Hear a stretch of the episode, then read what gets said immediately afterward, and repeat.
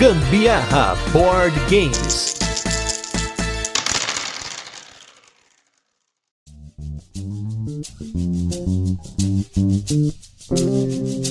Fala galera, beleza? Aqui é Gustavo Lopes, Gambiarra Board Games, hoje com mais um turno de comentários. Esse é programa no qual a gente fala sobre assuntos relacionados aos jogos tabuleiro que não entram nas nossas pautas de jogos. E como sempre, estamos aqui com convidados para falar de temas que foram eleitos pelos nossos apoiadores. E esse aqui, olha só que coisa mais maluca. Apesar de ainda estarmos em 2022, no passado, você que está nos ouvindo, este é o primeiro programa de 2023. Então vamos começar o ano com o pé na porta, com muita zoeira, com muita sacanagem. E para isso hoje, aqui do meu lado esquerdo está ele, designer, game developer, faz tudo, tá tudo quanto é lugar. Ele tá sempre aí organizando carteados e muito mais. O nosso grande Fel Barros. Tudo bem, Felzão? Fala, meu querido. É, o papagaio de pirata, acho que é a melhor definição, né? Ah, não mete essa. E aproveitar para fazer a denúncia de que, apesar do senhor Gambiarra ter sido convidado para todos os eventos que eu organizei esse ano, não foi nenhum. Denúncia, Não, é, já vou denúncia. esculachar. Ele bota essa bronquinha de que não se mistura, né, mano? Foda, Não é não? foda, foda.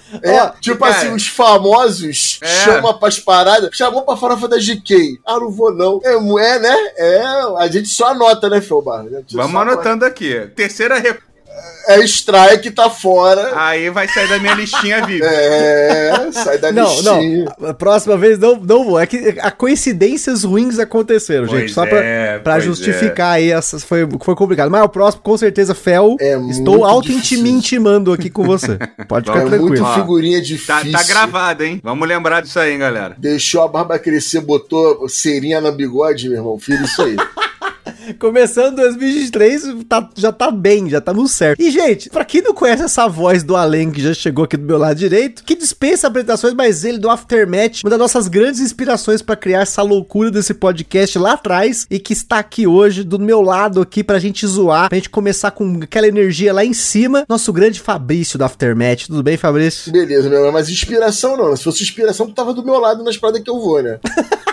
Oh, mas eu, ó, já eu estive, hein? Sacanagem, sacanagem. Naquele aniversário da Ludus, nós tava lá Pô, junto, hein? Foi, foi bonzão, né? Tampão, bebemos, falamos muita merda, falamos mal da galera. Mas enfim, um prazer enorme estar mais uma vez aqui no Gambiarra Podcast. Que, ó, agora eu vou te falar, falar uma parada. Sabe esses bagulhinhos das plataformas digitais aí que fala quanto você escutou de música, escutou do seu papá? Pode crer. Esse ano eu não escutei um podcast em 2022? Denúncia, denúncia, olha aí. Não, e tipo assim, já fui cobrado, né? Porque, por exemplo, você é um amigo meu que tem podcast, mas não é um podcaster que vive disso, que paga as contas com isso. Mas eu tenho amigo que paga a conta com podcast. aí virou falou assim: vem cá, cadê a tua reprise aí do Spotify aí? Quem é que não apareceu? Cara, sem sacanagem, eu não ouvi um podcast esse ano. Então acho que pra mim é muito importante começar 2023 já participando de um, que aí pelo menos hoje eu já ouço em 2023. Olha aí, olha aí. Pra aparecer no final da estatística, o podcast que mais ouviu. Gambiarra, uma vez, sabe qual é? E é aí, Uma hora e mano. meia. É uma hora e meia de podcasts ouvidos, sacou? Não, mas eu tenho que me controlar porque eu, eu tenho que voltar a fazer isso, porque eu gosto muito do tipo de mídia. Eu ouço vários outros, com outros formatos, com outros anúncios, com outros anúncios, com outros temas e tal. E realmente esse ano, não sei se é porque eu não tive muito como sair de casa, né? Por mais que a gente tenha voltado ao normal, eu fiquei um tempo também, agora eu contar a história triste aqui, né? Pra você vai ficar com pena de mim. Eu fiquei sem, eu fiquei sem fone de ouvido. Aí eu viajei aí, quando eu viajei pra Campinas, viajei pra um monte de lugar, eu viajei sem fone de ouvido, cara. Então, tipo, escutar música fora de casa foi uma coisa que não aconteceu aí nesse ano que passou, mas vai mudar agora em 2023. Tem que mudar, tem que. Ó, aqui, pra que ter mudar. certeza que não vai dar ruim, eu tenho um monte de fone. Se um zoa, eu já compro outro pra não ter certeza que tem o backup do backup do backup, porque senão. Pra ficar na folga, né? Exato, senão eu tô ferrado, né? E, gente, no tema de hoje, a gente vai falar de mitos nos jogos de tabuleiro. Essas frases que você ouve por aí, que são afirmações, são coisas que estão escritas na tábula pétrea aí, ou whatever, que as pessoas gostam de falar, gostam de repetir, ou ouvem, né? E aí fica aquela coisa meio desconfiada. Eu acho interessante, porque existem muitos, viu? A gente tem cada vez mais mitos. Eu ouço, às vezes, umas frases assim, e eu fico, sabe, tipo, meu Deus, eu preciso comentar, mas hoje a gente vai estar aqui pra comentar muitas muitas delas. Ah, E geralmente vem de quem tá jogando há seis meses. né? Com certeza. Eu acho o seguinte, eu acho que a gente já pode começar, desculpa me meter, mas a gente já pode definir sempre o pronome identificado da pessoa de gênero, ele. Porque você não vê mulher com essas palhaçadas que a gente vai falar hoje aqui. A gente só vê jogador hétero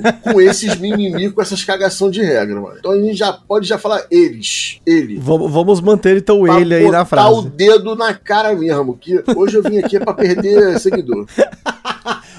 Vamos lá, então.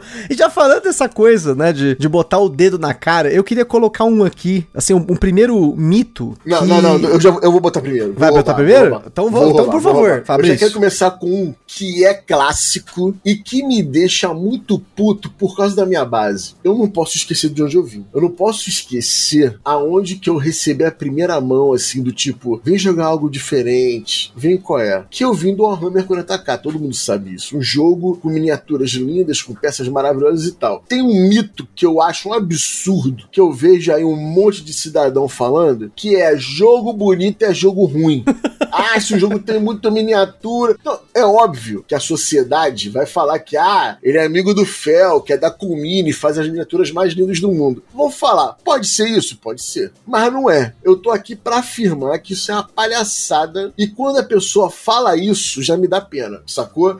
Que, ah, o jogo é muito bonito, muita miniatura. Ah, mecânica é uma merda, o gameplay é uma merda. Isso aqui, caô, caô. Isso não existe mais. Podia existir há uns 10 anos atrás? Podia. Porque a gente tinha menos tecnologia, alguma, era difícil você produzir algum tipo de material e às vezes a pessoa tinha que investir no material e não investir a grana no gameplay, no game do, do desenvolvimento do jogo. Isso já não existe mais. Então isso pra mim é o primeiro mito que a gente tem que cair hoje aqui. Fel, eu queria que você complementasse, porque a gente aqui antes, né, a gente já tava discutindo um pouquinho sobre esse- esses inúmeros mitos, que são muitos, né? E até o Fel tem um, um jabazinho pra vazar pra vocês aqui, que também tem a ver com essa afirmação do Fabrício, né, Fel? Aquela carta lá, aquela carta lá. Aquela carta lá. Não, primeiro apoio 100%. É uma afirmação bem antiga, que é essa coisa do. Ah, é bonitinho, mas ordinário, não tem jogo. Tanto que aquela coisa do o jogo euro espartano, que a gente chama, né? Essa coisa do galera que joga exploter, que gosta de cubo de madeira. E aí é pra fazer o jabá, que não é muito um jabá porque é de graça, né? Mas enfim. Há Tá um valendo. tempo atrás, eu fiz um jogo chamado Inner Geek. Inclusive, o Fabrício é um dos poucos playtesters, né? Porque a gente jogou poucas vezes antes de publicar. Uhum. Chamado Inner Geek. Você encontra na Ludopédia o PDF pra você, se você quiser jogar em casa. E no Inner Geek a gente fala exatamente isso, né? Que é, a gente sacaneia os estereótipos e muitas dessas frases que a gente vai falar hoje tem alguma versão dela no Inner Geek também. E uma das coisas que que tem, tem dos dois lados, né? Tanto a galera que fala do bonitinho mais ordinário, quanto aquele cara que tem a pachorra e fala, não. Essa miniatura aqui podia ser um cubo que não fazia diferença nenhuma. É, é, é, né, é. Essa picanha podia ser um alface. é, é. Que não faria diferença É, é a nenhuma. Bela Gil do board game. Isso aí. É demais pra mim. E o pior de tudo é que, assim, a gente tá até, até estava discutindo outro dia sobre as superproduções dos jogos. Porque de uns tempos pra cá eu vejo muito euro com uma superprodução absurda, inclusive com miniaturas, ao ponto de ter chegado o Castles of Burgundy pela Waking Realms ter a miniatura dos castelinhos pra você pôr no seu tabuleiro. Que no jogo original é um tile feio pra caramba do Harold Liesk, a ilustração do Harold Liesk, que é um jogo feio, bonito que eu gosto. Mas eles colocaram ali, faz sentido pro jogo ou não? Não importa. O que é importante é a experiência que ele vai trazer na mesa. Assim, gosto pessoal, eu vou ficar com o meu porque ele é mais barato. Eu paguei 90 reais na Black Friday em 2018 quando eu vi um abraço de novo pra Neiva lá no grupo do Aftermath falando, ó, compra esse aqui, esse, esse Castles of Burgundy que tá bacana. Eu não sei se foi 2018 ou 2019, mas enfim. Eu lembro Uhum. dela falando dia 26 de dezembro lá no grupo do Aftermath, ó, compra que tá bom o preço. E eu fui lá e comprei o Burgundy, comprei o Porto Rico, comprei o, o Broom Service. E tipo assim, se o jogo tem miniatura nesse, nesse momento, não me importa. Agora, jogar um Anacrone com as minis ou sem as minis, eu vou sempre pegar a mini, gente. Eu gosto muito de mini, eu gosto de jogo que nem o Nemesis, que tem aquelas miniaturas que são grandes, são bonitas, que elas trazem uma experiência legal na mesa. Então, pra mim, esse mito de que jogo que tem mini não rola, ou jogo que tem mini poderia ser um cubo, acabou essa história, porque até carrinho de metal digital pelo preço do jogo no Kickstarter do Kanban EV, tinha disponível e uma galera comprou. E não deixa de ser uma miniatura. Só pra deixar o carrinho andando no trilhozinho lá. E uma outra parada, tem, vai fazer uns 10 anos agora, em 2014, eu e Fel, a gente jogou junto um jogo que mais ou menos tá, começou a mudar esse pensamento, né? Que foi o Hiperbórea, que a gente jogou lá no escritório da Ace. Você lembra, Fel? Grande momento. Eu, você, Davi Coelho, aquele brother do Davi Coelho, acho que é Renato, né? Se não me engano. Renato ah. ou Rafael, não me lembro agora. Eu acho que tinha mais um também que eu não me lembro. E a gente jogou Hiperbórea, que eu já conhecia porque a Fiel tinha comprado também. Então, o Hiperbórea, ele já vira meio que esse Eurotrash. Né? Ele é um Eurogamer, o gerenciamento ali das ações que você vai fazer, os recursos que você vai receber. Só que ele tem tiles lindos, tem miniaturas lindas. É um jogo que a gente pode dizer que flopou, que nos chama muita atenção. Na Fiel ele faz sucesso. Jogamos ele agora no final do ano. Eu, Márcio da Fiel, o Henrique, a gente botou na mesa também o Kaká e o Márcio Silva, outro brother nosso. O, o Kaká nunca tinha jogado, nem o Kaká nem o Márcio. Eles ficaram malucos com o jogo, né? E ali é um jogo bonito, a capa dele é irada, a ilustração da capa dele é foda, uma das capas mais lindas de jogos de tabuleiro que eu já joguei. Você pode procurar depois aí, Hyperborea. E ele é um puta jogo bom, cara. Pesadinho, sacou? E um ótimo Eurotrashzinho ali. Então a gente já vai matando aí, desmistificando essa coisinha de que, ah, jogo pesado tem que ser jogo feio, né? E não é isso. Você pode ter jogo bom, jogo bacana, jogo sensacional e bonito também, com miniatura irada. E você já falando do jogo complexo, eu já queria puxar mais uma aqui, que até o, o Fel comentou do Splotterzeiro e tudo mais, que é jogos complexos são necessariamente melhores que os mais simples. Eu vejo assim, claro, a gente tem muitos vieses em rankings, né? A gente já falou aqui no podcast sobre isso, num episódio bem lá atrás sobre os rankings, né? Sobre muitas vezes o viés do ranking ele ser puxado pela complexidade do jogo ou mesmo pela produção do jogo, porque agora tem muito disso. Uhum. A pessoa comprou um Kickstarter, ela dá uma nota muito alta porque ela quer justificar aquilo que ela pagou por ter uma experiência, às vezes, que ela força a falar que foi melhor do que uma experiência de um jogo que ela pagou, sei lá, 50 reais, né? E eu acho que, assim, a questão da complexidade dos jogos, já falei também muitas vezes aqui, mas esse é um mito de que o jogo complexo ele é melhor e o próprio ranking do BGG ou ranking da Ludopédia, eles são mitos criados pela própria comunidade, porque é um retrato daquela sociedade, daquele grupo que dá a nota pro jogo. Não é da maioria, provavelmente, porque a maioria das pessoas não se dá o trabalho de entrar numa plataforma e dar ranking de jogo a jogo. Eu mesmo não dou nota para jogo, eu não gosto de fazer isso. Assim, é uma prática minha de não dar nota para jogos, porque justamente eu acho que no meu top 10, e vocês vão ouvir esse ano meu top 50, então fica aí já aí um spoiler do que tá por vir aí nos próximos meses, vocês vão perceber que junto ali com jogos pesados, tem jogos leves e jogos médios, e assim, a posição deles, muita gente vai falar, ah, mas por que que esse jogo tá na frente desse? É bizarro, né? É bizarro, porque é, é uma questão de experiência de gosto, né? Você não precisa gostar de jogo complexo para você ser um jogador top, que também é um mito aí, né? Essa coisa, não, é. para você ser um bom jogador, um jogador, pra você aproveitar o hobby, você tem que jogar jogos complexos. Não precisa, não precisa. É, os hétero frágil pira nessa parada aí, né? Porque os caras acham mesmo que para ele sentir um ser superior, ele tem que jogar um Fugitive Magnite por semana, um Lisboa por semana, sabe qual é? E não é assim que a coisa caminha, não vai ser para esse caminho aí mesmo. Você vai ter é, várias experiências. Eu e Fel, a gente teve uma experiência esse ano,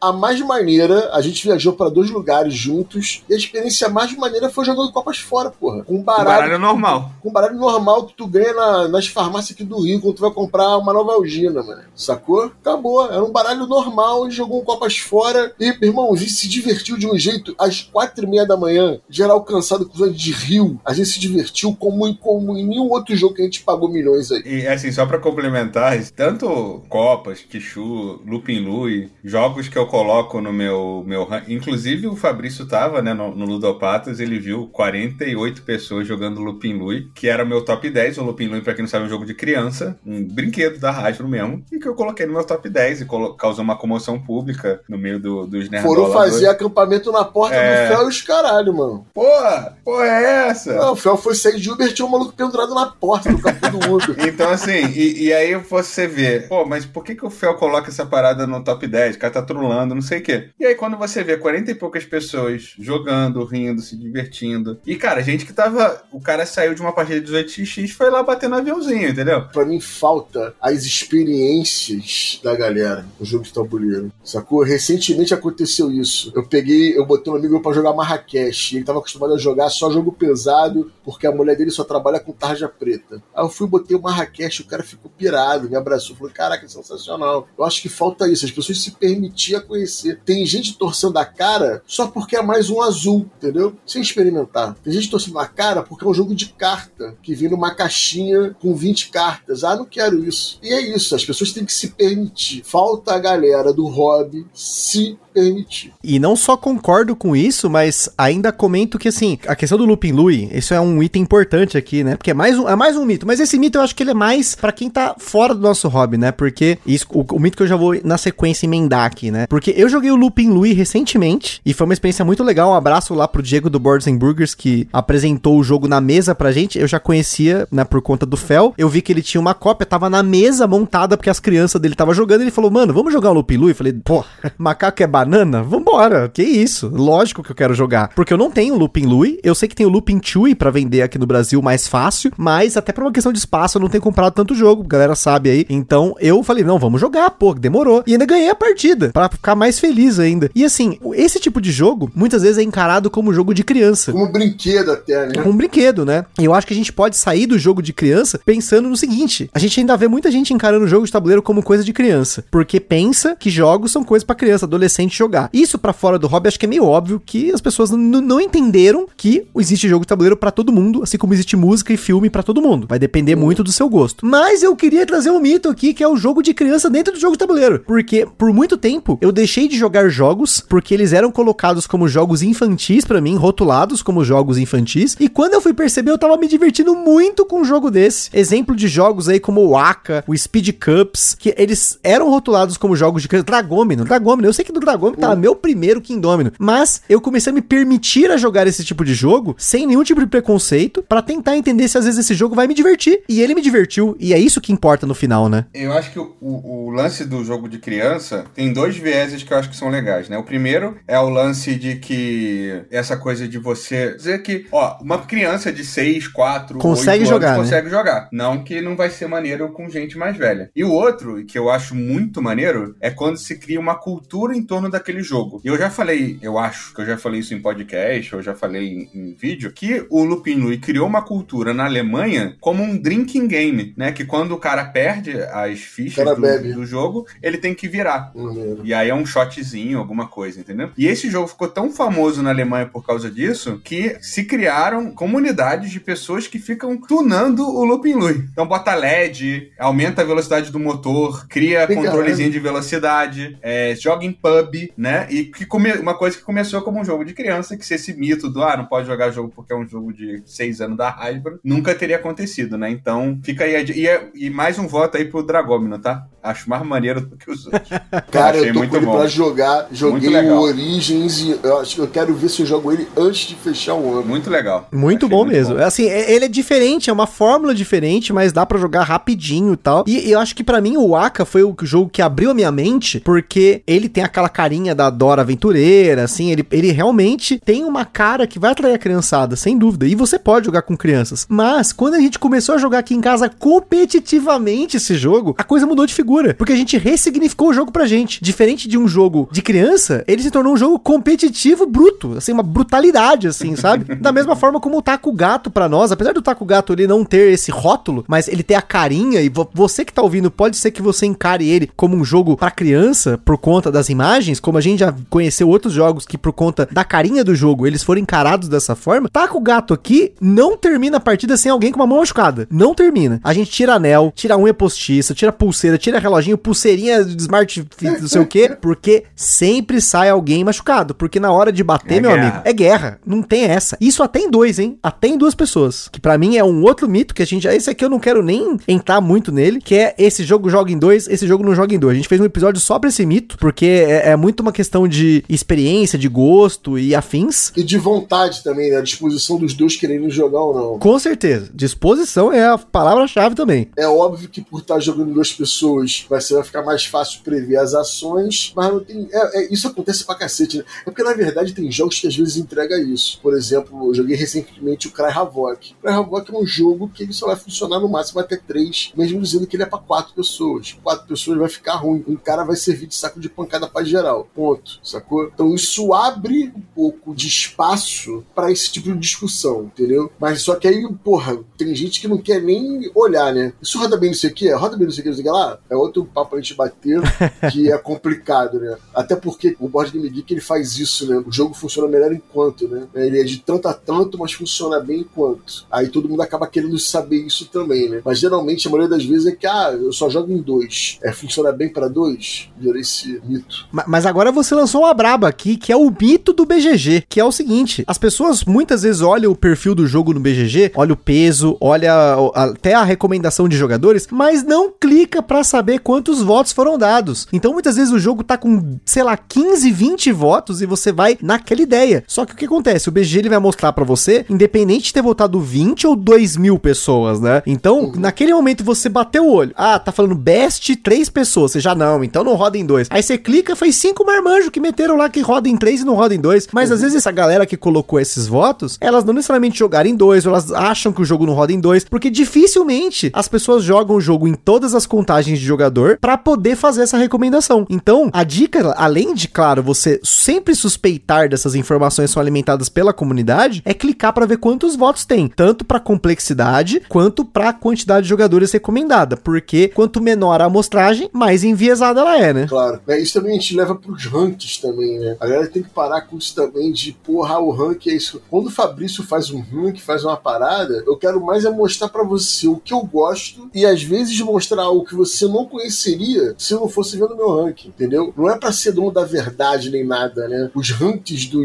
do BGG, do Ludo essas paradas, eles não são donos da verdade. Usa, pega essa ferramenta de busca que tem hoje, cara. Até hoje eu não me esqueço, vai fazer 10 anos que eu viajei para Las Vegas e fiz a grande compra de board game da minha vida, né? Foram 17 jogos, a mala pesadíssima e tal, tem foto registrada de tudo isso e por aí vai. Quando eu fiz essa lista, eu usei as ferramentas de busca do Board Game Geek para saber temática, porque eu queria um jogo com a temática tal e tal, e fui procurando. E, e o rank posicionamento me ajudou para isso na hora de escolher. Quebrei a cara, quebrei, botei para vender um monte de jogo depois e tal, mas isso me ajuda como ferramenta. Então, olhem para isso como uma ferramenta de ajuda e não como uma lei. Por favor, use os criadores de conteúdo como algo para balizarem escolhas futuras ou escolhas que vocês querem, né? Não como dono da verdade. E acho que isso vale pro top 100 do Fel, né, Felzão? Sim. Por favor. É. E tem um lance também que é, que é muito louco, é, é o fiscal de ranking, né, que surgiu com esse segundo, que é o cara, pô, mas esse jogo era o teu top 1, ele não pode ter caído 80 posições. É absurdo, não, né? Pô, pode, pode cair, vai cair mais. No próximo não vai nem estar. Tá. Não, é, é o que o Fabrício falou, né? Tipo, são opiniões e é um retrato de como você enxerga o hobby ou os jogos naquele momento, né? Tipo, eu fiz um, um top é, no meio da pandemia. Então, porra, jogo de dois, jogo solo, foram jogos que eu joguei muito. Aí agora a gente tá saindo da pandemia, tá fazendo mais evento. Pô, eu, eu vou botar Fireball Island, eu vou botar Lupin Lui mais pra cima, eu vou botar um monte de vaza que o pessoal começou a jogar pra caramba e pararam de reclamar que é sueca. Uhum. Entendeu? Esse de relato do Fabrício do Copas é uma coisa que a galera acha.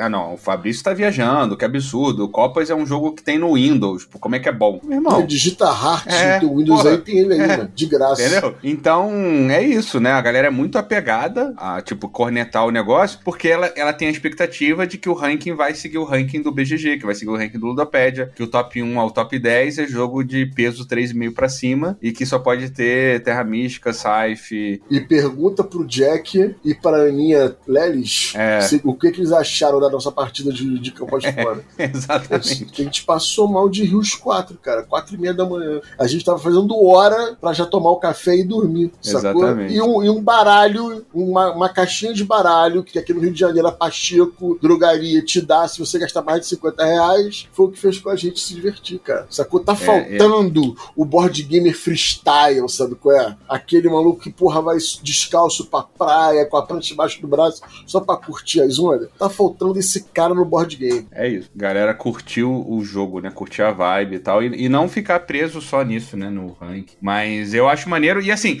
e só para não ficar só, só a gente tá reclamando, né? É, eu acho que tem um movimento muito maneiro acontecendo no sentido contrário, né? De esse cara que o, o Fabrício apelidou muito bem de Alecrim Dourado, uhum. ele está diminuindo, pelo menos na, no meu convívio. Tá. tá. Eu vejo menos gente assim do que eu via 5, 10 anos atrás. E eu acho uhum. que é um muito por causa dessas porradas, né? De galera reclamando, ou ironizando, ou diminuindo esse tipo de comportamento. Eu vejo muito mais, por exemplo, um jogo que eu amo de paixão, né? O Time Zap, ou o Zoeira, enfim. A, eu vejo mais gente jogando, elogiando, falando bem, essas coisas, tipo, o Taco Gato, o King Domino, o Bandido, Coop, Dixit, né? Essas coisas assim que a galera ficava muito é, torcendo o nariz. Eu tô vendo mais gente jogando, com, consumindo, curtindo. E aquela coisa do grupo de WhatsApp, né? De tipo, quando alguém posta uma foto jogando Time's Up, Tichu ou, ou, coisas assim, não, não é aquela coisa, ai, ah, tá jogando sueca, que merda, não sei o quê. Muita, e muitas marcações no Instagram que eu recebo é da galera jogando um carteadinho, né? Tipo,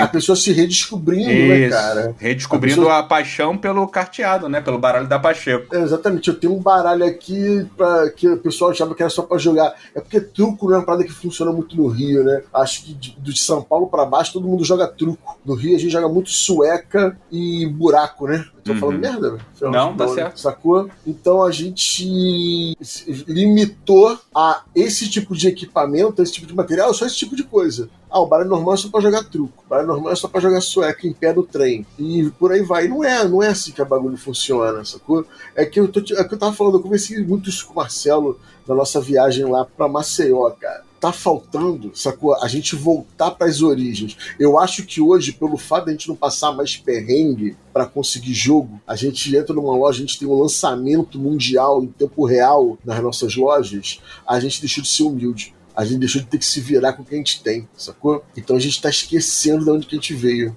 A gente tá focado porra, vamos jogar o último lançamento. Converso muito com o Kaká também. A gente, porra, vamos, vamos parar de se apegar a isso e vamos voltar a ser mais freestyle. Vamos quebrar esse mito de que a gente é criador de conteúdo e precisa estar tá sempre jogando o mais novo, o mais moderno, não sei o que, papapá. Vamos mostrar mais o nosso lado de diversão, o nosso lado. O Aftermath nasceu disso, né? Com a vontade de mostrar o, o lifestyle, né? O blogueirinho de malhação vai ter o blogueirinho de, de jogo de tabuleiro, que quer deixar o pessoal, oi gente, já jogou esse jogo de tabuleiro hoje? Ó, já beberam hoje dois litros de Dixit, não sei o que, sabe qual é? é o Aftermath ele nasce para isso, pra gente forçar essa parada. Eu acho que falta isso. A gente tá melhorando, a gente, por, por, pelo crescimento, hoje a gente tem uma quantidade enorme de pessoas que jogam, não se consideram gamers e consomem esses jogos que o Fel falou, né? O meu último ano novo, sete horas da manhã, depois de gerar o bebê, fogos, banho de piscina de roupas, caralho, sete e meia da manhã, amiga minha acendeu o cigarro, sentou na, na mesa, na, na cadeira do meu lado, olhou pra minha cara. Fabrício, os 10 animais brasileiros mais ameaçados de extinção. É top. E acabou, cara. Ela fez um top da cabeça dela, porque ela jogou é top comigo e ficou maluca, cara. Essa mesma galera que tava acostumada a jogar jogos mais elaborados, com, quando eu digo mais elaborados, é com mais componentes. Eu peguei o Color Fox da Paper Games, quando fui mostrar pra ele, todo mundo ficou com a cara meio amarrada, né? É, uma, é impossível um jogo com os palitinhos e baralho de carta ser bom. Irmão, quando a gente começou a jogar, vagabundo pirou, mano. Vagabundo pirou. Então a gente tá precisando, né, desse retorno à raiz, né? O menos é mais, sabe? É? O menos é mais do, do tabuleiro tem que surgir. Eu acho que a hora é essa. Cara, isso tem um, tem um mito que eu acho que ele tem tudo a ver com isso que você falou, que é aquela coisa do você precisa desse jogo, esse jogo é necessário, você precisa ter esse jogo na coleção. Eu recentemente entrei em várias discussões sobre isso porque eu não gosto muito dessa frase. Se alguma vez eu falei falei aqui no podcast, perdão pelo vacilo, mas eu acho que nenhum jogo é necessário, nenhum jogo você precisa. Você precisa daquilo que te faz feliz, que vai te divertir. Então, quando você vai em algum grupo, o cara fala assim: ah, você precisa ter um Brass na coleção, você precisa jogar tal jogo. Você não precisa. Não se fique, sabe aquela coisa na sua cabeça martelando porque alguém falou, esquece isso. Principalmente se foi criador de conteúdo, esquece isso, porque essa coisa do precisar é exatamente isso que o Fabrício tá falando. Muitas vezes a gente começa a jogar um jogo porque recebeu, porque é um lançamento, um jogo novo, e não precisa nem ser lançamento, tá encantado, tem aquela fase do encantamento com o jogo. Ou às vezes não, às vezes você já joga o jogo há muito tempo, é seus, um dos seus jogos favoritos, e aí você quer colocar isso para outras pessoas, mas isso não é uma forma muito legal, porque eu acho que além de gerar uma ansiedade, e a gente já falou de ansiedade aqui no Gambiarra, que é uma coisa ruim, nesse sentido, uma ansiedade ruim, você criar na pessoa essa expectativa que ela precisa jogar esse jogo, é pior ainda se ela joga e não gosta, porque ela se sente invalidada por aquele comentário. Tipo, se você precisa ter esse jogo na coleção e você não gosta, é uma coisa errada. Eu acho que isso não faz sentido nenhum. Então, quando você ouvir isso, você que tá nos ouvindo aí, essa coisa do precisar, você não precisa. Fique tranquilo, joga o que você gosta, compre o que você gosta. Você não precisa nem comprar jogo para você ser um jogador de board game, um board gamerinho padrão, você não precisa nem comprar. Desde que você tenha uma forma de jogar, não importa o que seja, mas não caia nessa de que você precisa desse jogo, esse jogo é necessário, esse jogo matou outro, por isso você precisa comprar esse no lugar. Não existe isso. Esse de matar é muito bom, né? Esse de matar eu acho é sensacional. Esse seria um bom complemento aí. é primeiro que eu concordo, eu acho que esse, esse coisa que o Fabrício falou do voltar às origens bateu muito comigo, porque é um negócio que eu tenho adotado no lance do carteado, né? Eu acho que não fica muito mais origem do que você jogar um, é, você jogar alguma coisa que usa só um baralho de carta comum, né? E no caso desse negócio do não sei que killer, normalmente essa coisa do killer, ela vem de algum cara que acha que os jogos são parecidos por alguma razão, ou o próprio autor fala, pô, teve uma inspiração, teve uma coisa. Mas, gente, inspiração em game design não é clonar, porque se fosse clonar, seria aquelas cópias bizarras que ia ter processo, o vagabundo ia estar reclamando, não sei o quê. Por exemplo, o Stone Meyer, ele cita em quase todos os jogos dele, jogos que foram inspirados. Tipo, ah, o Wingspan é baseado não sei o quê. Ah, a gente agradece o autor do Gizmos. Não tem nada a ver Uhum. com o Wingspan. O Red Rising com o Fantasy É. Realms. Pois é, mas, entendeu? Não é um jogo. Ah, pô, esse aqui não. Idêntico, mesmo jogo, não tem diferença alguma. Né? E na verdade o cara só tá falando que, pô, foi um jogo que a gente usou como uma, uma, uma base, alguma coisa assim. Então, nunca, esse papo do, do killer eu acho terrível. E esse papo do você é, precisa ter um jogo é horrível também, né? É que nem aquela Então, galera, né? Que fala assim, é ah, eu fui pra Paris, né? Ah, foi pra Paris? Foi. Pô, tu foi no Chandelier Bizivé na, na setembro com a, com a 43? Aí o cara, não, ah, então você não foi a Paris, né? Sabe Nossa, que ódio. Sabe Que ódio, parada? meu Deus É, do é, céu. é, É, é do muito isso, game, né? né? É muito isso, né? Cara, então, eu sou um cara que eu falo essa parada. Mas quando eu falo isso, é dentro de um contexto do que o cara gosta. Então eu viro e falo, pô, cara, se você gosta de controle de área, esse jogo é obrigação na sua coleção. Esse jogo é controle de área foda. Então você tem que ter na sua coleção se você gosta. Eu faço os vídeos mais assistidos do Aftermath são jogos pra começar a coleção. Porque a gente tem uma galera que não sabe o que fazer no início. E cada dia isso tá pior. Porque o cara chega hoje, né? é, Obviamente, são, sei lá, 10% das pessoas que estão começando, elas se interessam por um entendimento das mecânicas dos jogos de tabuleiro. Aí ela fala assim, porra, eu quero comprar um área control maneiro. Ah, eu vou ver o top 10 do Fabrício aqui de área control pra ver qual é. Ah, o Fabrício fez um vídeo aqui que é pra começar a coleção, sacou? Ah, porra, ele falou desse área control aqui. Ele falou desse jogo de civilização aqui. Pô, vou ver qual é. A gente tá pra balizar. Isso é fundamental. Você, Sim, criador de concordaço. conteúdo, Você é um ser humano que tá ali pra base- balizar as pessoas pra dar a mão. Não é pra, porra, meu irmão, virar e falar, não, não, ó, eu sou a palavra, me segue, né? Eu já vi pessoas enterrarem jogo toda hora, brother. Já ouvi gente enterrar jogo. Já ouvi criador de conteúdo que acha que é developer, designer. Atira isso que melhora. Não, cara, não é isso. Nós, criadores de conteúdo, a gente não, só tem uma pessoa que tá começando aqui hoje com a gente que pode fazer isso. É o Fel, que é a profissão dele. Ele que é desenvolvedor de jogo, ele vai fazer essa parada. Sacou? E nem eu faço E isso. nem, e nem sempre tu chega. É, exatamente, cara. Sacou? Então isso é uma parada que é muito preocupante.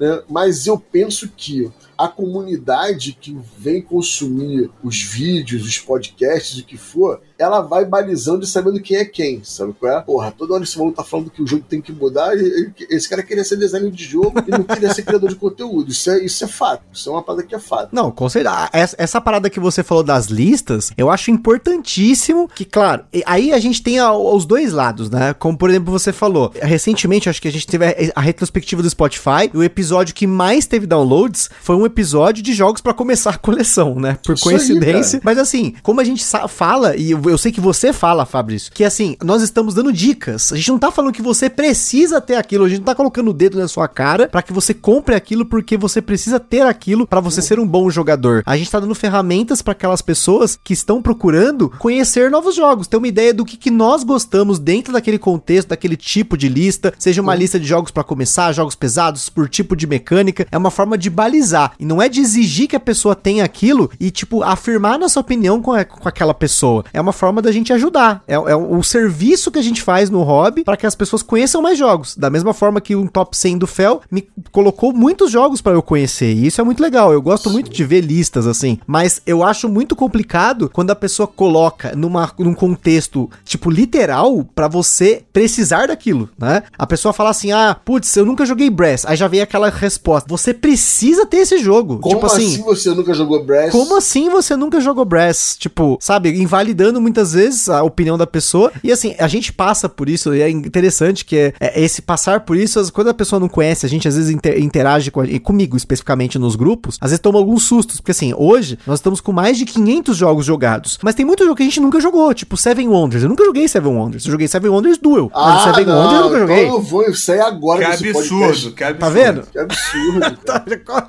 É, exata, é exatamente esse o comentário que muitas vezes a gente ouve. E tipo assim, por que, eu não joguei o Seven Wonders? Porque eu não tive oportunidade. Mas eu tive Não, oportunidade de jogar, outros 500 e poucos jogos. Sejam eles jogos clássicos, jogos antigos, jogos novos, lançamentos, jogos de 50 anos atrás. E às vezes um jogo, por exemplo, o Rumicube. Rumicube é um exemplo de jogo que tem loja de rap, PB Kids, que 170 reais. e que na promoção aí na Black Friday tava por muito menos que isso. Paguei 90 conto no meu Rubik Cube. Esperei e consegui. Que era um jogo que você olha e fala, pô, mas esse jogo não é um jogo moderno. E aí que tá o mito, que é o Pô, mito de que o jogo lá. clássico não é bom. Que o jogo clássico, por ele tá né, na loja, às vezes de uma loja de brinquedos, ele não é bom. E é aí... a caixa de papelão, mano. A caixa tá de papelão. Tá agredindo o cristalzinho do colecionador, meu irmão. É o Estrela Premium Pô. que não presta por conta do componente. É, Ah, claro, exatamente. a- a- aí tem o, o componente aí é complicado, mas ainda assim, você tem jogos muito bons que eles não têm componentes legais. Que eles têm aquela caixa de papelão enrugado, que ele tem aquele punchboard de carta. Então, o jogo. Isso que não é nem jogo clássico, né? Mas eu, eu comecei o jogo clássico, mas já entrei nesse também. Que componente faz a diferença no jogo. Eu acho que não faz a mínima diferença se o jogo for bom. Claro, você vai ter jogos muito bons com componentes top de linha. Você vai ter jogos muito bons com componentes péssimos. Da mesma forma que você vai ter jogos ruins nos dois espectros aí. Então,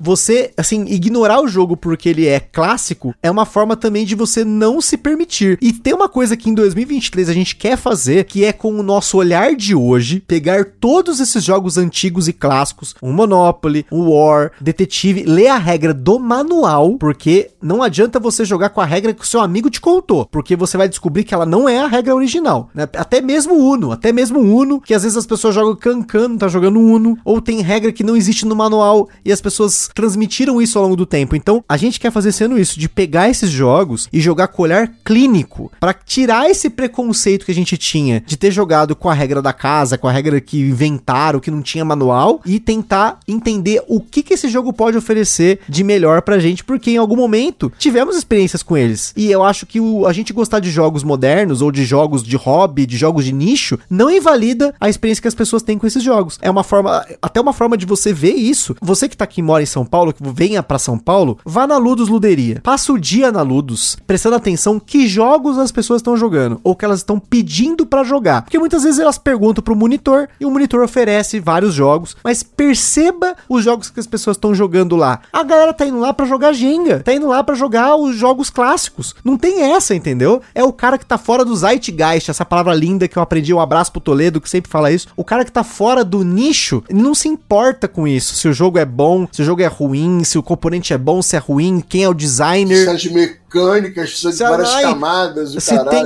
worker placement com deck building combinado, não tem isso. Nós até falamos no episódio sobre jogos esquecidos e o imediatismo no hobby, que quando você às vezes entra de cabeça nisso, se torna, torna-se pra você um mito, que automaticamente os jogos antigos são invalidados, os jogos clássicos. Às vezes até o cara que ganha o Spiel des Jahres, na maior premiação de jogos de tabuleiro no mundo, que é o mercado alemão, às vezes invalida porque o cara ganhou e não ganhou aquele que você queria. E aí você invalida o jogo sem nem jogar. Então abra a mente. Acho que nesse ponto, entra naquilo que o Fabrício falou, de sa sair um pouco do zeitgeist do, do lançamento e ser mais freestyle. Você chegar na casa do seu amigo, apontar um jogo na prateleira, vamos jogar. Tipo, é lançamento, é novo, é velho, não importa. Tenta sair dessa zona de conforto que muitas vezes você vai encontrar coisas que você jamais imaginou. É, se permitir é fundamental, né? Se deixar seguir aí pra poder ver as outras coisas Eu queria só defender o Rumicube, porque ele foi muito apedrejado no meu top, porque ele apareceu na frente do Gloomhaven. Porra, E vagabundo. aí, vagabundo Como assim? Não é possível. Ficou, vagabundo ficou muito irritado com o, o Rumicube na frente do Gunraven, que o meu top não era sério, não sei o que. Era, E nós amassamos o Rumicube nas viagens.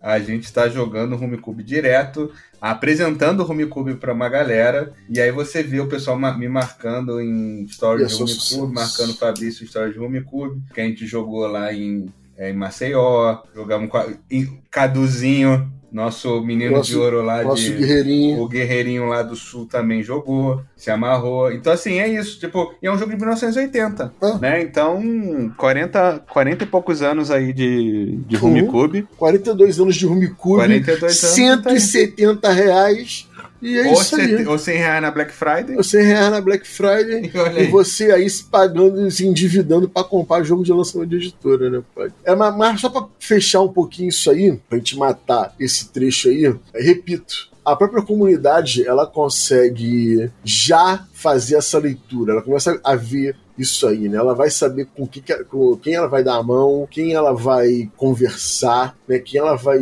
dar atenção nessa hora de tomar essa decisão. Né? O pessoal consegue enxergar isso aí com o tempinho, a gente vai minimizando esse tipo de problema. Passa a ser só uma questão pessoal mesmo, da pessoa querer entrar numa de ser coach de coleção, né? De dizer o que, que você tem que ter, o que, que você não deve ter, o caralho e tal. E é isso. Eu, eu espero que as pessoas, quando consumirem o Aftermath, entendam, eu repito isso sempre, né? Entendam que é com o objetivo de te guiar de te dar uma mão. A gente vai voltar agora em 2023 com os projetos dos tops, né? Todo mundo tá pedindo top de editora, a gente vai fazer os top de editora. Então eu quero muito que o pessoal entenda isso. Que aquilo é, um, é uma realidade do Fabrício, né? O retrato do Fabrício, dentro do que ele gosta dentro daquela editora. Até porque vão ser jogos completamente diferentes, correlacionados, né? Vão ser os que eu mais gosto dentro daquela, daquela editora. Enfim, tem que saber consumir, galera. Agora eu queria voltar num item aí, Geek, de novo falando Geek. É uma carta que tirou, o, o Fel colocou aqui que matou aquela questão que nós estávamos falando do cara que quer ser designer ou que quer mudar a regra de jogo, que é o designer wannabe, que ele coloca assim, ó, todo jogo é ruim, todo jogo é quebrado, Porto Rico é seco demais, TI é um Frankenstein demais, bom mesmo é o Maharaja, que inclusive estava na promoção na Black Friday. E eu acho curioso essa coisa do, do designer wannabe, porque eu não sou uma pessoa que gosta de variantes, eu já falei várias vezes aqui no podcast, variantes não oficiais. Variante do designer, eu amasso tranquilamente, jogo quando tiver se tiver variante, eu vou testar, eu gosto, mas a variante que o autor quis pro jogo, porque às vezes ele tinha ideias que foram ele descartadas, né? botou, né? Ele criou e botou, ele colocou até às vezes num fórum do, do BGG, ele colocou lá, essa variante aqui pode atender isso daqui, sabe? Isso eu acho legal. Agora, uma coisa que eu acho complicadíssima é essa coisa de essa cultura do mexer no jogo, né? Eu entendo que House Rule é uma coisa permitida, assim, você, você quer usar House Rule, usa House Rule. Nós usávamos no Zombicide original e depois a própria House house rule que nós usávamos acabou virando a regra do jogo. E, assim, por conta de anos de desenvolvimento do jogo, né? O próprio Fel tá aqui, pode falar até mais sobre isso no Zombicide, que já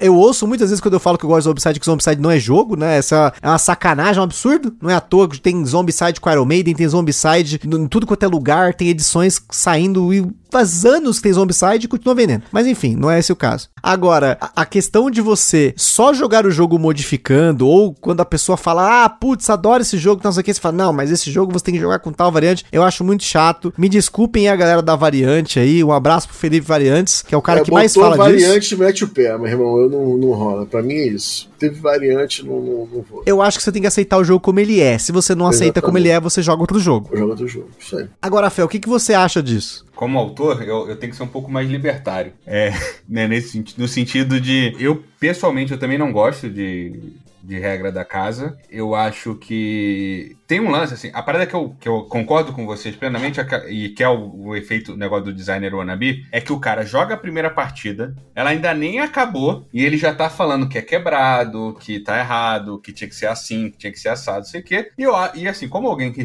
trabalha na indústria, é desrespeitoso com todo mundo que está envolvido no processo. É scriptado, uhum. só tem um caminho né? pra vitória. Você tem, nossa, Porque, tem um monte, irmão, né? lógico, vai ter uns MIF da vida, uns, uns Selene, uns Runicard, mas assim, a cada X jogos, sei lá, mil jogos, 500 jogos, vai ter um outro jogo que o cara correu, que ele não fez direito, que ele só fez o Kickstarter, que tava dando golpe. Enfim, sempre vai existir. Mas na maior, esmagadora maioria dos casos, as regras e os, e os números e tudo que tá ali tem um motivo. Você pode não concordar, você pode achar bizarro, mas tem um motivo para tá lá. Então é desrespeitoso você, tipo assim, é, é, tipo, o Rising Sun é um exemplo muito bom disso, porque logo que ele saiu a galera falou que todos os clãs eram quebrados, né, em diferentes uhum. tópicos do BGG. E aí, conforme a galera foi jogando mais, eles foram vendo que não era bem assim, não sei o quê. E hoje o pessoal, não, pô, o jogo é equilibrado, parabéns, maneiro, bem feito, parará, porque, meu irmão, ficou mais de um ano testando aquela, aquela bagaça. E jogava todo dia, entendeu? Então, assim, o cara, porra, eu fiquei um ano testando um negócio. Todos os dias a,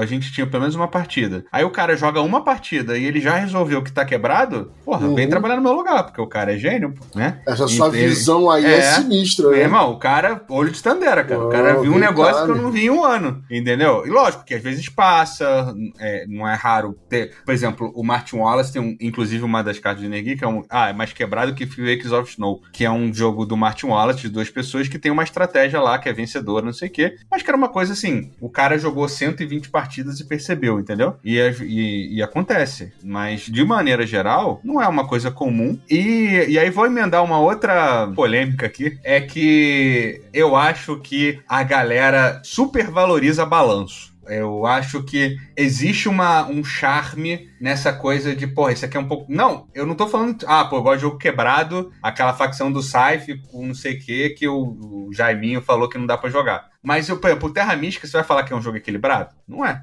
Tem umas facções ali que são bem. Mas, muito melhores que as. Ah, mas aí o cara pode jogar com um leilão. Meu irmão, vamos ser felizes, porra. Vou jogar com. Aí vou tirar uma. A gente jogou com o Paulo lá do Covil, ele de Darkling, que é teoricamente a mais roubada, que todo mundo ganha, uhum. não sei o quê tomou um sacode, ficou em terceiro lugar. Foi maneiro. Por quê? Porra, isso aqui não é quebrado, né? Que todo mundo ganha, não sei o quê. Então, assim, uhum. a menos que seja um negócio nível Phoenix of Snow, no Caverna original, tinha uma interação lá que o cara fazia comida infinita. Beleza, isso é quebrado. Uhum. Mas essa coisa de desbalanceado, irmão, ah, por... ah, você vai jogar 350 partidas daquele jogo para falar que essa carta aqui devia ter um Não vai. Não vai, Ent Então, assim, é, eu, eu, sou muito dessa coisa de. É, eu prefiro uma. Que a parada que eu falei, você estava falando da experiência, né? Eu prefiro uma experiência maneira, uma experiência divertida, única, que eu vou lembrar, do que falar, não, pô, isso aqui tá matematicamente uma delícia. Acabei com 52, ele com 51. Meu irmão, você não vai lembrar assim, cara. Você não vai lembrar assim. Você vai lembrar, caralho, não, porque aquela. Eu, eu, eu joguei Terra Mística, sei lá, 50, 100 partidas. Eu lembro da partida que o Paulo perdeu de Dark Link. Tá vendo? Entendeu? E, e, e Felzão, eu acho ainda mais, ainda digo mais. Eu acho que nenhuma editora ou pouquíssimas editoras chegam ao ponto de balancear os seus jogos por modelos matemáticos, porque isso é algo que ficaria muito caro para você modelar é. esses jogos, ainda mais os mais complexos, para que eles se tornem 100% equilibrados. E aí, o que pode acontecer acontecer, e até o Tola comentou com a gente aqui num outro episódio, que os próprios jogadores vão ter que se balancear conforme a experiência. E para isso não adianta jogar uma vez só. Você vai ter que jogar várias vezes para você entender que uma facção é mais forte que a outra, mas ela pode ser equilibrada se esse jogador fizer isso, o outro fizer aquilo. Então você tem ação e reação. O Cole Verle fala muito disso nas palestras dele. Aí falando um pouquinho de game design para vocês, Cole Verle é o designer né, do Root, né, do Pax Pamir, e ele tem várias palestras bacanas e uma delas ele fala muito sobre o equilíbrio equilíbrio dos jogos, né? Ele fala também de king making, né? Que é outra coisa que a galera odeia. A gente já falou um pouquinho sobre isso aqui, mas eu acho que é o, o jogo ser balanceado, ou o jogo é quebrado, o jogo tem uma, uma abertura e não sei o que. Eu acho que é, é, assim. É um mito que às vezes a gente cai achando que a gente vai jogar o suficiente para conseguir usar isso 100% das vezes.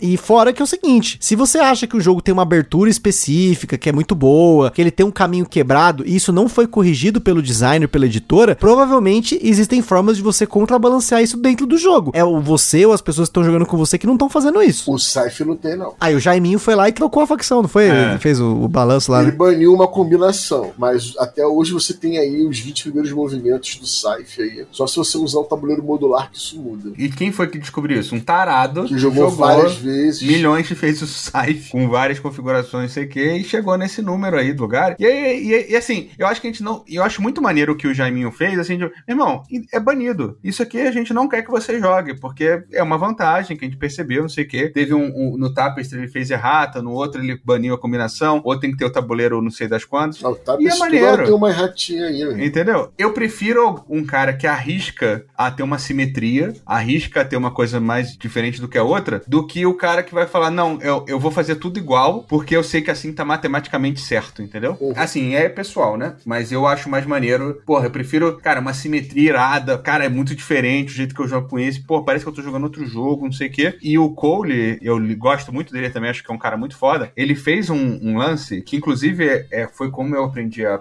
gostar de negociação no, no Rising Sun, que é a mesa corrige problemas de balanço, entendeu? Por exemplo, no Root lá, né, que, ah, pô, o, o gato é muito fraco, o verdinho é muito forte. Ah, mas aí, meu irmão, o, o fulano de tal tem que descer a porrada nesse cara, senão ele vai ficar forte. E aí o fulano de tal tem que descer a porrada no gato. E, e assim, por interações entre os jogadores, o jogo a, a, acha o seu equilíbrio ali no momento e tal, o metagame, né? Alguma coisa assim. Que é o negócio da negociação, né? Tipo, pô, ah, o fulano, esse, esse clã aqui é muito forte. Então, meu irmão, você não negocia com ele, você junta com outro cara para bater nesse clã que tá forte. Ah, essa combinação aqui é maneira. Meu irmão, vamos, vamos enrolar aqui. Então eu, eu aprendi a apreciar a negociação e o kingmaking, né? Essa coisa do, ah, porra, vamos bater no cara que tá ganhando, runaway leader, etc. Porque essa interação entre os jogadores cria duas coisas, né? Um jogo que realmente tem rejogabilidade e a coisa de um balanço diferente. E aí já vou aproveitar aqui que eu usei a palavra que eu tava querendo. Eu acho rejogabilidade um termo muito é, superestimado também. Porra, cara, era o último que eu ia é, falar, mano. Eu é, ia irmão, falar agora. Temos que acabar com esse mito. Tem que acabar com rejogabilidade. Porque assim, eu sei que tem gente, não é a maioria, na verdade é uma grande minoria, que gosta. Ah, porra, eu joguei esse jogo aqui 45 vezes, joguei jogo aqui 50 vezes. Gosto de jogar o mesmo jogo várias vezes, fico jogando no BGA até esmerilhar, não sei o que. Beleza. 99% da população, se jogar cinco vezes o mesmo jogo num ano, é muito. Muito. Sim. Muito. Então, meu amigo, você vai falar, ah, não, porque eu joguei uma vez e, e aí na segunda já achei isso aqui. Meu irmão. Não, é porque, porque de acordo com isso aqui, eu não vou jogar mais vezes. Porra, meu irmão. Seja honesto, bote a mão na consciência. Quantos jogos você jogou mais de cinco vezes? Ó, o jogo que eu mais joguei esse ano foi Azul, o primeirão lá, e o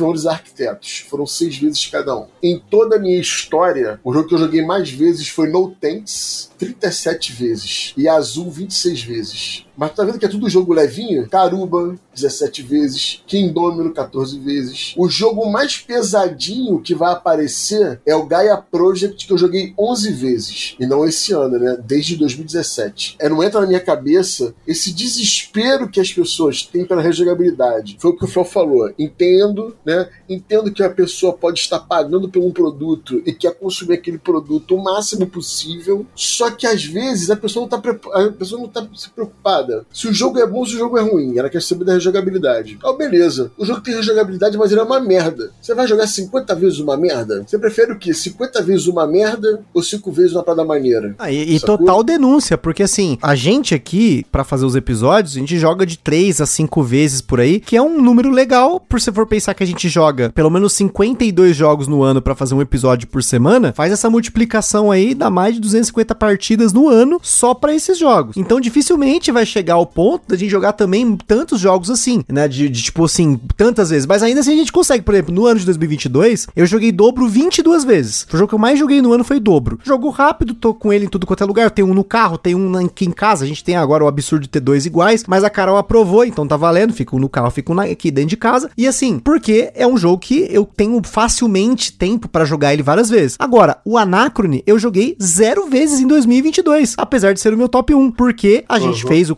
dele em 2021. Jogamos acho que 10 ou 11 vezes, se eu não me engano, que já foi um número grande para um jogo no tempo e peso que ele tem. E assim, vai muito de perfil. Eu tenho pessoas que eu conheço que jogam, tipo, jogaram o Mars 10 vezes em 2022. Bacana, mas foi um jogo. Então, para esse jogo fez todo esse sentido, tal. Mas os outros 50 jogos, 100 jogos, 200 jogos na coleção não foram, né, jogados o tanto tempo. Então, isso cai no que nós falamos no episódio também do imediatismo no hobby, mas eu acho que a rejogabilidade é sim um mito que muitas vezes a gente fica buscando e às vezes não tem nada a ver, porque você não vai jogar esse jogo mais do que uma, duas vezes. Quantas pessoas, ó, coloca a mão na consciência, você que tá nos ouvindo, olha no seu BG Status se você registra a partida, se não só pensa. Quantos jogos que você comprou e jogou só uma vez. E eu te garanto que tem muitos. Sem contar a prateleira do horizonte, que você tá aí com esse horizonte de jogos pra jogar. E esses jogos estão vendo que você tá comprando outros jogos. Porque aí tá um mito, que é, é- esse é o mito do colecionador, que é eu estabilizei a minha coleção. Caô. Esse é o último jogo que eu compro. Não vai ser o último jogo. Esse negócio de estabilizar a coleção, já ouvi muitas vezes. Pode ser que em algum momento da sua vida você pare de comprar, você pare de consumir conteúdo, você saia do Zeitgeist, como a gente falou, e você fique muito tempo sem comprar jogos. Mas se você tá aqui ouvindo podcast constantemente, é bem provável que você rode a sua coleção, que é um outro mito que você precisa rodar, que eu também acho que não precisa, mas eu acho que tudo tem uma cadência. Se você tá jogando seus jogos e você gosta de jogar muito e não gosta de ver jogo parado, vende o jogo. Se você tá vendo que o jogo tá sendo jogado pouco, mas você gosta dele, quer manter ele, porque é um jogo pesado, que você não jogou tudo, você não explorou tudo que você queria, porque é um mito você explorar tudo nos jogos, você geralmente não faz isso, mas tem que pensar que não existe essa coisa de você criar uma coleção estática, porque jogo de tabuleiro, se você tá pensando no, no hall dos jogos, não existe estabilidade. A gente tá. Uma semana tem Spoiler Fest da Galápagos, na outra MeepleBR tá fazendo live mais quatro jogos. Vai pra Essen, 500 jogos lançados, Gen Con, mais não sei quantos. E esses jogos vêm pra cá e não sei o que. Então, não existe isso. Se você gosta de um autor, não tem estabilidade, porque todo, todo ano, provavelmente, aquele autor vai lançar alguma coisa, a menos que ele seja um cara que não lance muito, né? Tipo um Mike Keller, que lançou o Agro, Lagranja, o Space, eh, esqueci, Solar Mission lá e não lançou mais nada. Beleza, pelo menos até agora não lançou nada. Então você comprou três jogos, você estabilizou a coleção dele, mas eu acho que não existe isso. Essa coisa de você ter algo estático é até às vezes prejudicial, porque às vezes você vai ficar pensando que eu preciso ter, de novo, cair no preciso, né? Eu preciso daquele jogo na coleção, eu não posso vender isso e na verdade você tem que fazer o que você quiser. Eu acho que uma coisa que é mais honesta com você, e que foi uma coisa que eu comecei a adotar na minha vida, é que as coisas de coleção e tal, é o lance assim, quando vai uma galera na tua casa, o que que você tá sentindo falta? E aí foi isso que aconteceu, tipo, no- de uns anos pra cá, o meu irmão mudou pra São Paulo, comecei a jogar muito com meu irmão, com um casal de amigos, e aí, ah, casal de amigos do meu irmão, casal de amigo meu, não sei o quê, e é uma galera mais casual, e eu comecei a ver, caramba, cara, eu tenho três party games aqui, eu tenho só as vazinhas, eu não tenho um jogo pra sete pessoas. E aí você vai, tipo, porra, tá, isso aqui tá fazendo falta. E aí você para de se preocupar com essa coisa de, ah, pô, eu tenho que jogar esse jogo aqui 18 vezes, e é, tipo, pra essa situação que é muito comum na minha vida, eu tenho essa opção, ou eu tenho essas três opções. Então hoje, a minha coleção, ela tem mais jogo leve do que pesado. Muito mais, né? Muito mais, na verdade. Tipo, primeiro que a vaza é meta, mais da metade da minha coleção agora é vaza. É 1.0 a 2.0 estouradaço, né? Então, assim, eu cheguei no número mágico que eu queria, né? Das, das 100 vasas, que obviamente eu sei que eu não vou parar, então era só um. Pô, agora dá pra fazer um cartapolusa maneira, não sei o quê. Caô. Falar que tem 100 vasas. Vai, vai continuar subindo, já tô ligado. Não, não me iludo. Mas eram assim, pô, 100 eu fico tranquilo de comprar. Tipo, vou até vender vaza. Olha, olha que coisa Olha, isso, meu, cara. caraca, é, olha aí. Porque tá com, tá com 102. Pô, Pode cortar duas. As duas piores. O, o gnu mais lento da manada vai embora. E- Vai sacrificar. vai né, ser mano? sacrificado. E, e aí outra coisa é esse lance de, de você ver, pô, eu tenho uma galera que gosta muito de. E aí pode ser jogo pesado também. Eu tenho uma galera que gosta muito de fazer campanha. Pô, a gente acabou a campanha do Gloomhaven Jr. lá, o, o Jaws of the Lion. Pô, agora a gente quer jogar outra campanha. Pô, o que que é um jogo de campanha legal? Ah, a gente quer jogar o Tainted Grail. A gente quer jogar o Gloomhaven. A gente quer jogar, sei lá, um, um Clank Legacy, né? Um Pandemic. Mas é isso, vê o que, é que a tua galera quer e entenda que você, como uma pessoa que coleciona, que tem mais jogo, não sei o quê, você é essa pessoa que. Eu, no caso, sou o sommelier da, da parada, né? Então, tipo, ó, galera, trouxe três jogos aqui que a gente pode escolher. E aí, pô, joga o Stella, joga o Dix. Pô, tamo, jogamos o Dix direto. Pô, quero dar uma variada. Pô, levei o Entre Linhas. Porra, se amarraram no Entre Linhas, Entre Linhas é legal pra caramba. Fica jogando Entre Linhas. Pô, tem alguma coisa parecida? Pô, tem o Codenames. Aí traz o Codename. Então assim você vai. Ah, pô, agora eu quero jogar uma parada mais, mais encorpadinha. Aí levei o El Grande. Puta, se amarraram no El Grande. Pô, o que, que a gente pode jogar aqui pro El Grande? Ah, vamos jogar o Tikal. É, E muito assim foda, vai. né? Ver o pessoal evoluindo É. assim, é do caralho. né? É isso, tipo, então é, é o que o cara gosta. E, e às vezes assim, ah, pô, ah, hoje eu não tô. Pô, a gente. é, sei lá, foi, depois do jogo do Brasil foi jogar. Pô, acabamos de beber pra caralho, não sei o quê, vamos jogar uma parada levinha. Aí vai, puxa um codename, puxa um entrelinhas, entendeu? Eu acho que é legal você entender como sua, você quer ver a sua coleção e ser honesto com você mesmo.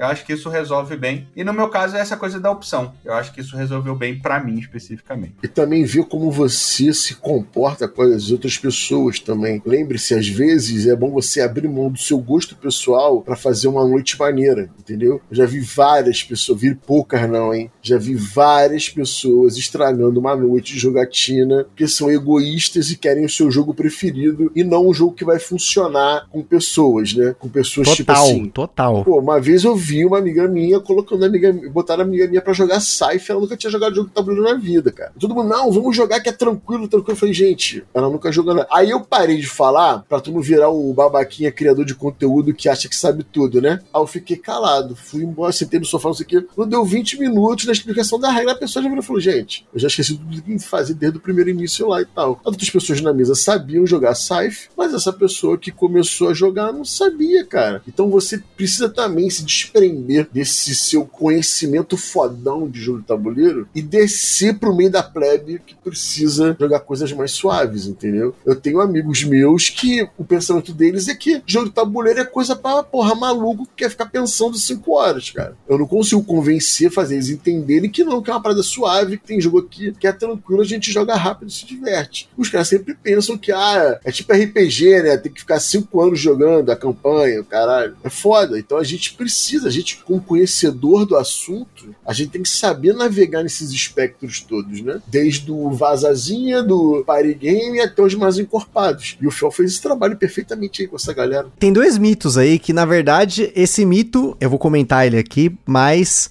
entendam o que eu tô falando, hein? Antes de vocês já começarem a pensar que eu tô falando Ih, merda. Vai né? ser cancelado. Que é o mito do seu perfil de jogador. Eu acho que a gente fala muito sobre isso, de você encontrar o seu perfil e tudo mais, mas novamente, você ter um perfil é uma forma de você entender o que te agrada mais e o que não te agrada. Mas não se prenda como se fosse assim: eu preciso eliminar qualquer jogo que não entre no meu perfil. Tipo assim, você nem olha pro lado, você nem reflete se aquilo está no seu perfil. Como por exemplo, eu já tive esse mito de que eu não era um jogador de party games. E aí eu eliminei os party games na minha vida. Apesar de manter um ou outro, eu assim, tipo, não era mais aberto para party games. E aí, no ano de 2022, eu percebi que eu curto jogar party games, mas são alguns party games específicos. E aí eu comecei a jogar vários, alguns não me agradaram, alguns agradaram mais, outros me agradaram muito. Eu me surpreendi, por exemplo, eu joguei a primeira vez The Resistance em 2022, coisa que, novamente, né, eu precisava ter jogado esse jogo? Não. Eu sei que muita gente começou com ele, já jogou ele muitas milhões de vezes, eu joguei uma só, mas, e joguei recente ainda, né? Foi tipo o jogo 470 alguma coisa, sei lá, enfim. Mas é um mito do perfil que eu achava que eu não poderia jogar jogos de blefe, jogos de dedução com blefe, jogos com interação social, porque eu criei lá em 2017, 18, esse, essa caixinha do perfil e não queria sair dela. E eu descobri que circunstancialmente, agora em 2022, 2023, eu sei que eu vou jogar mais party games. Assim como eu achava que truco era uma bosta, eu fiquei há muitos anos reclamando de truco porque eu não queria jogar truco na et, queria jogar dominó e tal, apesar de jogar bem truco. E aí, depois de pegar os carteados com mais tranquilidade, eu ainda não gosto de truco, mas eu não abomino genuíno. Assim, eu, eu entendo que o que eu não gosto do truco era o comportamento das pessoas. O jogo em si, a mecânica uh, dele era interessante, mas aí vai do com quem está jogando, né? É, é, um mito que você tem que ter um, uma bolha e só entre nela aquilo que está no seu perfil. Esqueça o perfil, mas entenda que ele existe. É, você pode até ter um perfil, mas não se limite a ele. Eu falo muito essas paradas quando tu vê aquela galera que, ah, eu compro o jogo tabuleiro, mas eu não tenho com quem jogar porque meus amigos não querem jogar. O cara acha que aquele grupo ali próximo dele dele é que tem que jogar, ele não entende que ele tem que fazer novos amigos. Você tem, você não pode se limitar àqueles amigos próximos. Faça novas amizades que jogam. É a mesma coisa. Não se limite aos jogos que você mais gosta. Vá conhecer outros. Né? Permita-se a expandir o seu horizonte e você vai se descobrir uma outra coisa, pô. Pô, me desculpe, tu se descobriu o party game, cara. Beleza. Eu tô longe de querer ficar tirando onda aqui e tal. Mas eu sou um cara que eu nunca me deixei limitar. Eu nunca falei não para nenhum jogo que viraram pra mim. Pô, vamos jogar esse joguinho aí. Bora, vamos ver qual é. Vamos conhecer todos eles. Posso não curtir, posso não jogar de novo, mas me limitar não conhecer é impossível. Não, e aí tem um outro, um outro mito que talvez ele caia no que você estava falando sobre o Saif e até de outras pessoas que começaram diferente, mas o mito que a gente só pode começar com jogo leve, com jogo de entre aspas entrada. Nós já fizemos um episódio para falar de jogos de entrada e esse mito dos jogos de entrada, né, e tudo mais, mas acho que é importante a gente ressaltar aqui que a entrada nos jogos de tabuleiro pode ser com qualquer jogo, desde que a pessoa esteja disposta, ela saiba a encrenca que ela tá levando para casa e obviamente que as pessoas que estejam na mesa sejam acolhedoras nesse sentido. Esse caso, por exemplo, que o Fabrício comentou do Saif, de obrigar a menina a jogar o Saif, às vezes a,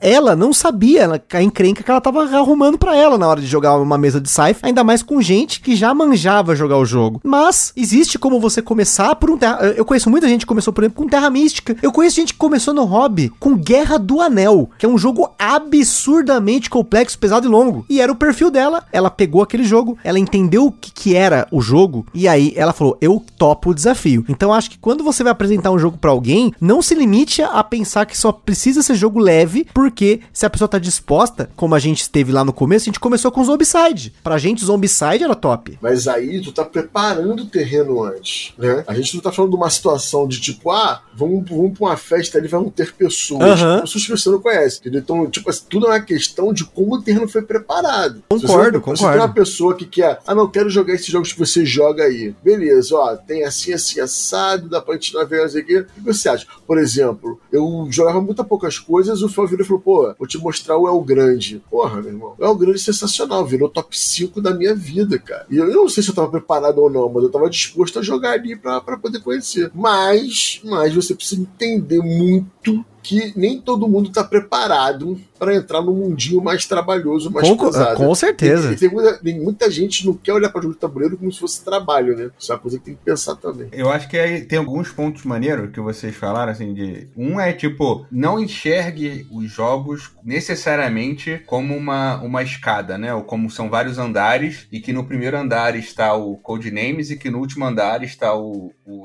Vital Lacerda e o Gloomhaven. Porque tem gente que, irmão, pra mim beber é tomar cerveja, encontrar meus amigos e jogar uma, umas paradinhas party game. E beleza, e o cara vai ficar ali. Ah, pra mim, board game é ir na Ludus. E eu vou jogar Jenga e Dixit e, e o joguinho que eu boto um cocá na cabeça e o cara tem que adivinhar quem eu sou. E tá tranquilo, né? Tipo, eu tinha. Isso é uma coisa que eu mesmo fazia. Eu tinha um lance de que eu tinha vários estágios e que eu estava passando de fase, não sei o que, e que eu finalmente ia jogar o 18xx, que era o meu final boss, não sei o que. E, cara.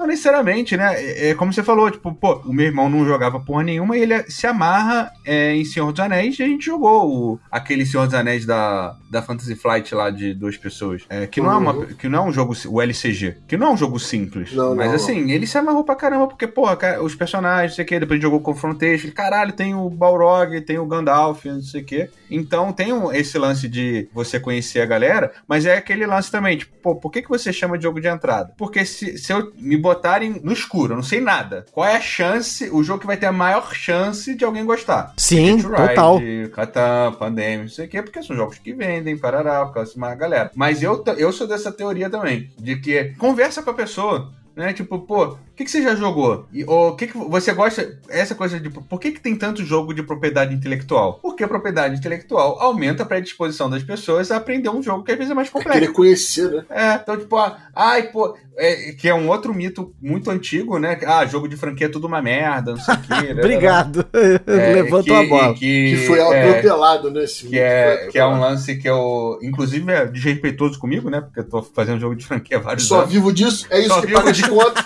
Isso que paga minhas contas, paga o leite do meu filho. Então, hoje em dia acho desrespeitoso. Mas assim, é um lance que a galera tem. E, e- e, cara, eu lembro na CCXP de 2019, quando a gente tinha o God of War lá, né? Que a, a Galápagos estava lançando. Ou de 2020, talvez. É, 2019, né? 2020 já tava a 2019. pandemia. E algumas pessoas, não foram poucas, nunca joguei jogo de tabuleiro. O God of War é meu primeiro. Porque o cara era fissurado no videogame. E como tem muito jogo de franquia hoje, inclusive no Brasil, é maneiro você perguntar. Porque às vezes, por exemplo, alguém, pô, eu eu tenho um camarada que cara é alucinado no Duna. E ele foi o primeiro jogo do maluco. E assim, e o Duna não é um jogo simples, né? Esse Duna mais recente que a Galápagos lançou. Não é um jogo simples, mas o cara gosta tanto de Duna, assim, reclamou do tema, ai, porque não o deserto de não sei o quê, porque o Harkonnen. Mas assim, meu irmão, o cara jogou certinho, bonitinho, não ganhou, mas se amarrou, achou legal. Queria que o tema fosse melhor implementado, tem que explicar as paradas, né? De, o jogo, a coisa de equilibrar É os assim dois. funciona, por causa disso. Mas é isso, né? Então é, é um caminho maneiro pra entrar mais, mais gente na, na brincadeira. E esse lance da franquia é uma que eu acho maneira também. E, e tem outro mito que é assim, é, é- é- ele não tem tanta relação com essa thread que a gente tá construindo aqui, mas eu acho que é, é importante a gente começar a colocar ele pra galera aqui, pra gente mencionar pelo menos ele aqui, que é o mito do aberto pra conferência, o mito do usado é mais barato e também o mito do jogo esgotado, que muitas vezes está esgotado no mercado nacional, mas ele não está realmente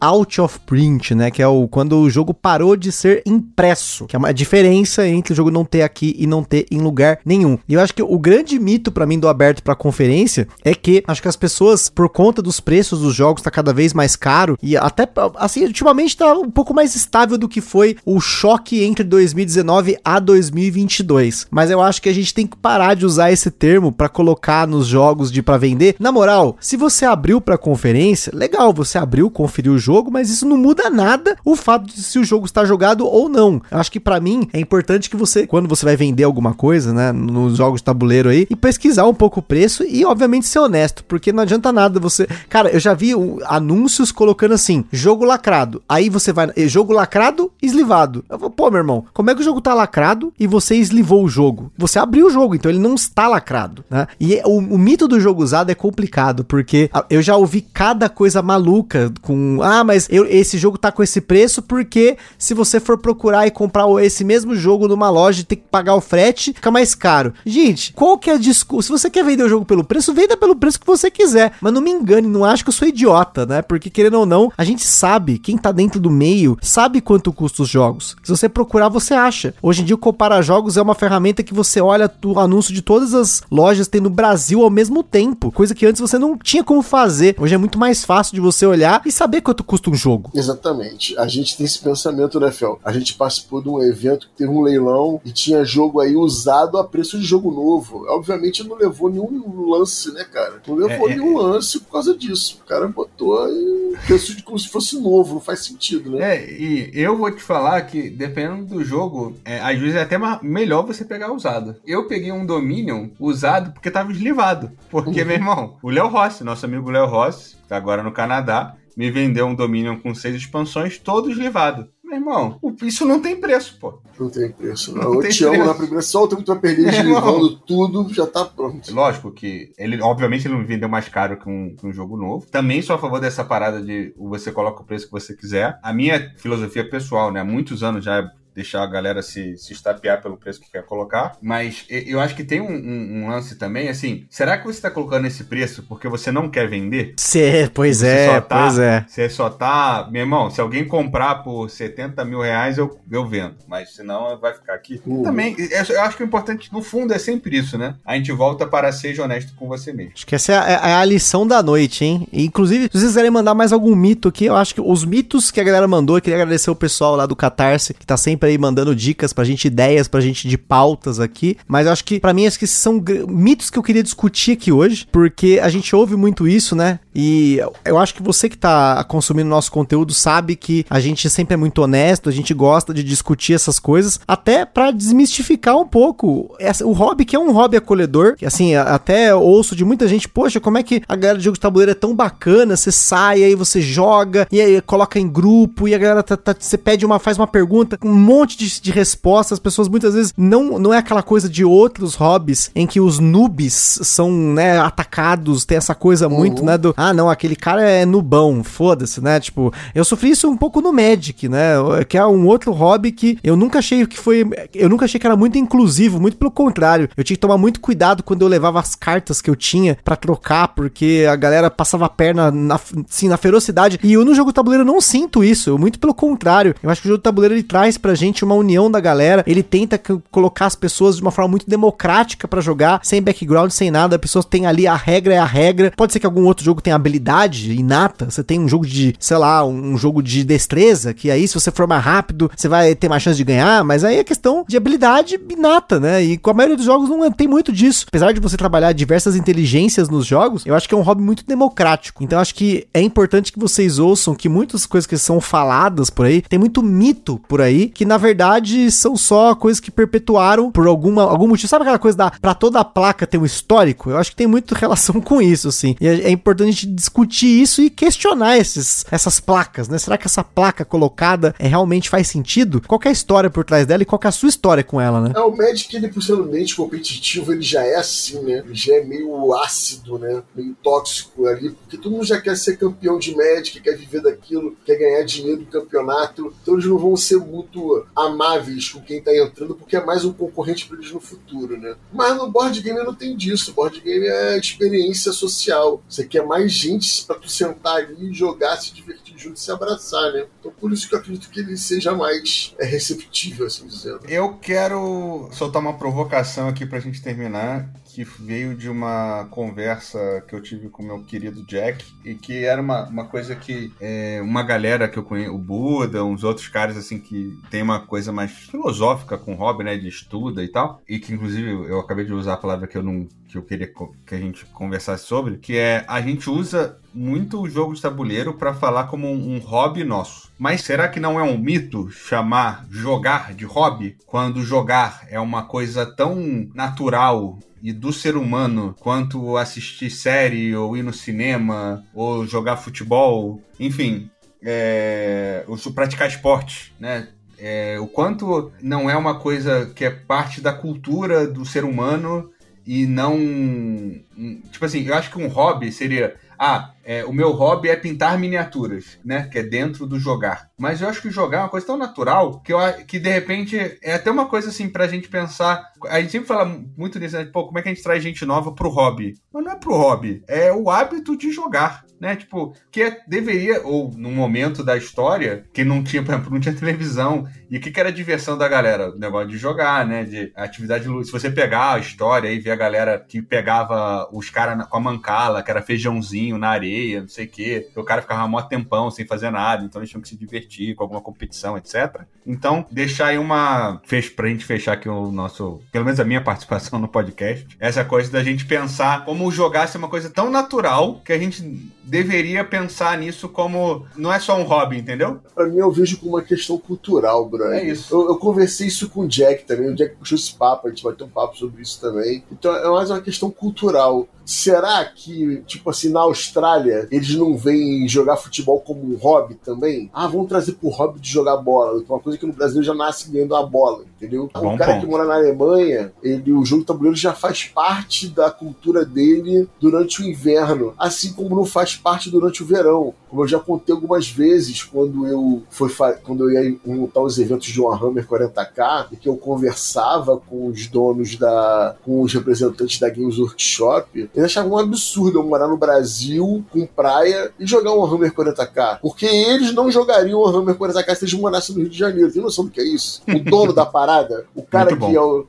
Por quê? Porque ele associa diretamente o consumo de Warhammer, pintar, o hobby de pintura, jogar o jogo, jogar jogo de tabuleiro, a não ter como sair de casa. Isso é a cultura dele. A gente joga futebol porque o cara que joga futebol na escola, ele é famoso, geral ele é maneiro, todo mundo vai convidar ele para as festinhas. Né? O, que, que, o que, que é um hobby para a gente? É aquilo que é fora do normal, fora do básico. Então, para a gente jogar bola não é um hobby. Mas nos países onde não é, será que um cara fala, ah, qual é o seu hobby? Ah, meu hobby é jogar futebol todo final de semana. Caraca, você e mais 10, né? Vocês fazem dois times de 5 e jogam ali. Que é o que o jogo tabuleiro faz, né? Eu acho que isso é uma questão mais cultural mesmo, cara. Acho maneiro, acho uma boa. Acho uma. Dava um podcast pra gente conversar sobre isso. Acho que o conceito de hobby é complexo, né? E, e inclusive é, eu gostei muito dessa provocação e você que tá nos ouvindo, também não só comente quais são os mitos que você acha que a gente poderia ter abordado e que você encontra no hobby, pra gente também poder, quem sabe fazer uma segunda edição, ou mesmo a gente comentar em outras oportunidades, mas também como nós podemos ressignificar esse termo hobby dentro dos jogos de tabuleiro. Como, por exemplo, a gente colocar. Porque assim, acho que a gente fala ah, nosso hobby, porque é uma forma da gente pertencer a algo que hoje nós temos como um, algo na nossa vida muito presente, coisa que antes não tinha. Então, antes eu não jogava jogos de tabuleiro constantemente. E hoje eu compro, eu jogo, eu consumo conteúdo, eu às vezes produzo conteúdo e eu evangelizo, como a galera gosta de usar esse termo, para outras pessoas. Então, você quer um termo para que você se coloque dentro dessa bolha, dentro desse grupo de pessoas, dentro do que a gente fala que é o hobby. Mas será que realmente hobby é um mito? Você dizer que jogar jogos de tabuleiro ser um hobby